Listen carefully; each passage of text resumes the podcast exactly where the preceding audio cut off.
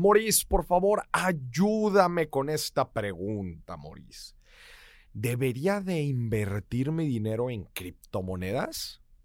He escuchado mucha gente, imagínate, amigos, familiares, vecinos, compañeros de trabajo, y todos me dicen que meta mi dinero a Bitcoin porque está creciendo de una forma importante. Maurice, ¿debería de meter mi dinero en Bitcoin, en criptos?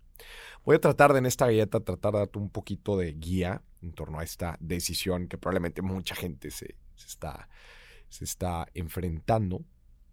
Y bueno, hay algunas cosas que tenemos que entender antes de, decidir si vamos a poner toda nuestra lana en, criptos, ¿no?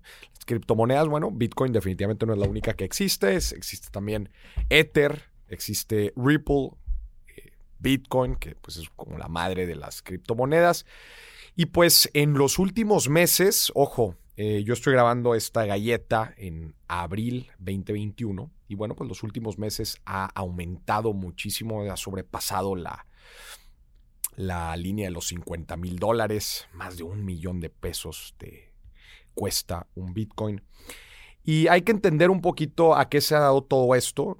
Hay que entender que es un criptoactivo sumamente volátil con swings en el precio de 5, 10, 15, hasta 20% del mismo día.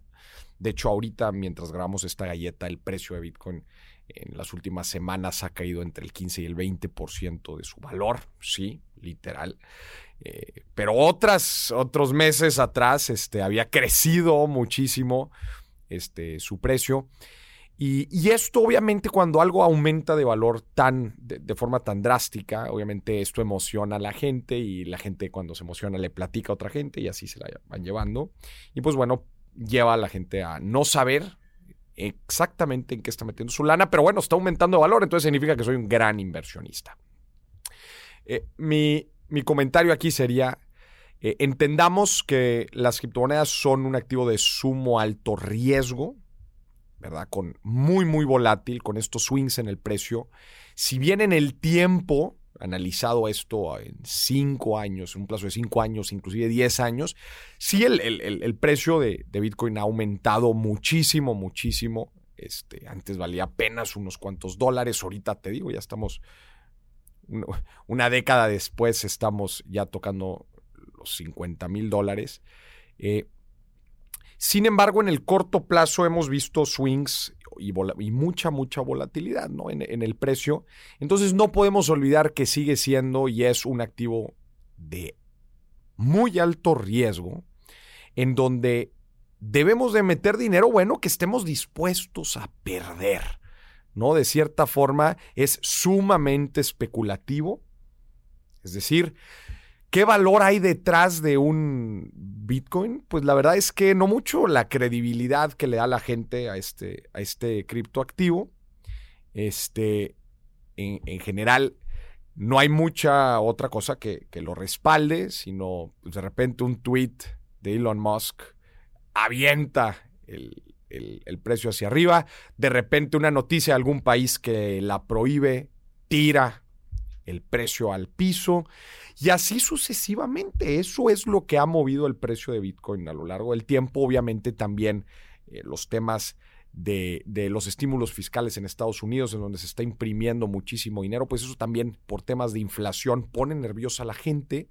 Vemos que pues los rendimientos eh, de, de muchas de las inversiones de, de renta fija en Estados Unidos de papel gubernamental, deuda gubernamental, pues la neta es que son, dan, dan rendimientos pues muy, muy bajos. Entonces la gente se protege en oro, se protege en Bitcoin y dice, bueno, pues ahí va mi dinero, ¿no? Entonces, mucho cuidado, considéralo como un activo de alto riesgo en donde puedes llegar a ganar mucho dinero en el corto plazo, puedes llegar a perder mucho dinero en el corto plazo.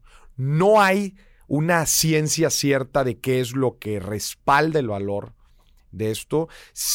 Una, de las grandes cosas que lo respalda, pues bueno, pues es la idea de que en algún momento Bitcoin sea utilizado de forma normal eh, por diferentes gobiernos y que puedas usarlo como una forma de pago tradicional. Pues eh, bueno, eso quizás evolucione, quizás, quizás evolucione en el futuro, pero pues hoy la net es que como un, como un buen inversionista, pues hay que ver las cosas fríamente como son. Y eh, si bien acuérdate de diversificar siempre tus inversiones, si quieres meter algo de, dentro de tu portafolio, esa sección que tienes de alto riesgo, la quieres meter ahí, eh, pues para un mediano plazo, para algunos años, pues puede ser una, una decisión interesante.